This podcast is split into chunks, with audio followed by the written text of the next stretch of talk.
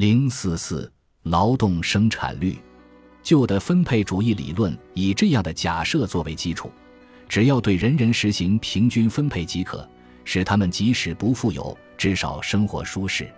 这一点似乎明如白昼，无需劳神进行论证。最初，社会主义全盘接受了这一假设，希望通过社会收入的平均分配，让人人过上舒适的生活。反对者的批评使他们注意到一个事实：对社会收入的平均分配几乎不可能从整体上改善大众的状况。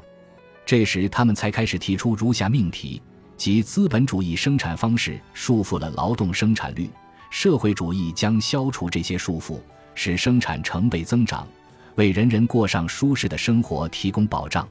自由主义学说认为，社会主义将降低劳动生产率。导致短缺和贫困的普遍化，社会主义作家们没能对此进行成功的反驳，但是他们不想为此操心，而是开始散布社会主义将提高劳动生产率的荒诞言论。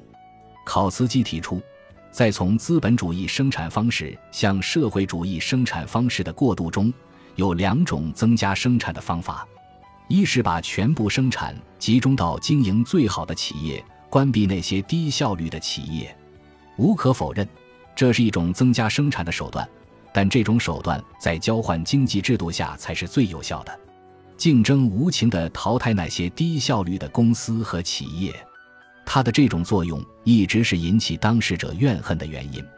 较弱的企业以此为由要求国家补贴，要求在政府合同方面给予特殊照顾。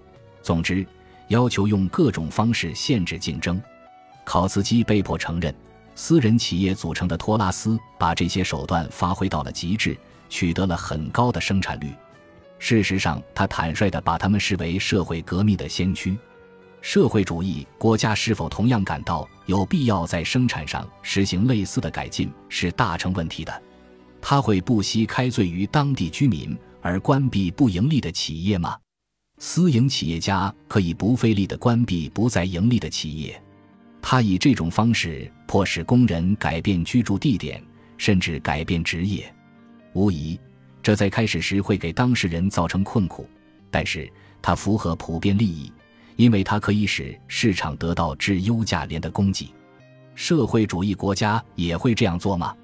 或者正相反，它会受制于避免引起当地居民反感的政治考虑吗？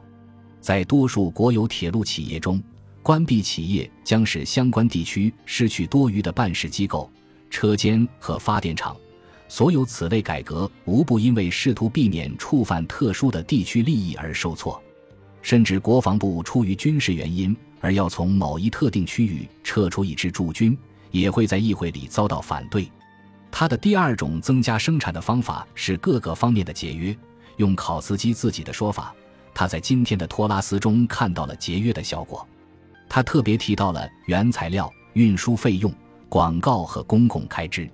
说到原材料和交通运输，经验表明，公共服务和公共企业在节约劳动和原材料上做得最差，浪费起来却是无人能比的。相反，私人企业自然会促使企业主为了自己的利益而尽可能节约。当然。社会主义国家能省下广告费用，省下各种商务旅行和代理的成本，但是，它更可能使用更多的人手供之于分配机构。战时经验已经告诉我们，社会分配机构是多么笨拙和昂贵。面包、面粉、肉、糖及其他商品的卡片费用真的就比广告费低吗？使用那么多人运作一个配给系统？比商务旅行和代理机构省钱吗？社会主义将取消零售商，但它必须建立一些更省钱的分配中心以取代他们。较之以现代方式组织起来的零售商店，合作商店将使用更多的人手。合作商店开支更大，如不享有免税特权，他们当中的大多数将无力与私营零售商竞争。必须指出。一般而言，不应把资本主义社会中某项特殊成本单列出来，然后推断说他们在社会主义社会将不复存在，进而说后者的生产率将高于前者。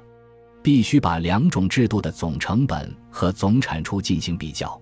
电动车不需要汽油，这一事实并不能证明它比汽车廉价。考斯基观点的弱点非常清楚，他宣称，运用这两种方法，无产阶级政权能够大大提高生产水平，这使他可以既增加工资又减少劳动时间。这一断言是他无论怎样也无法证明的。经常被用来证明所谓社会主义高生产率的另一些观点也好不到哪里去。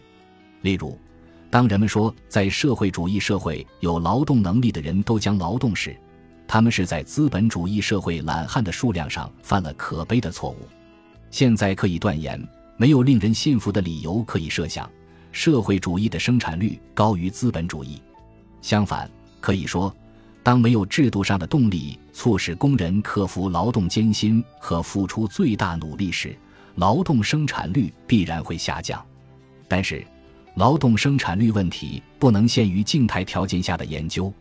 与向社会主义过渡是否会提高生产率的问题相比，更重要的问题是：假定社会主义制度已经存在，它能否进一步促进生产的发展和取得经济进步？这将把我们引向动态的研究。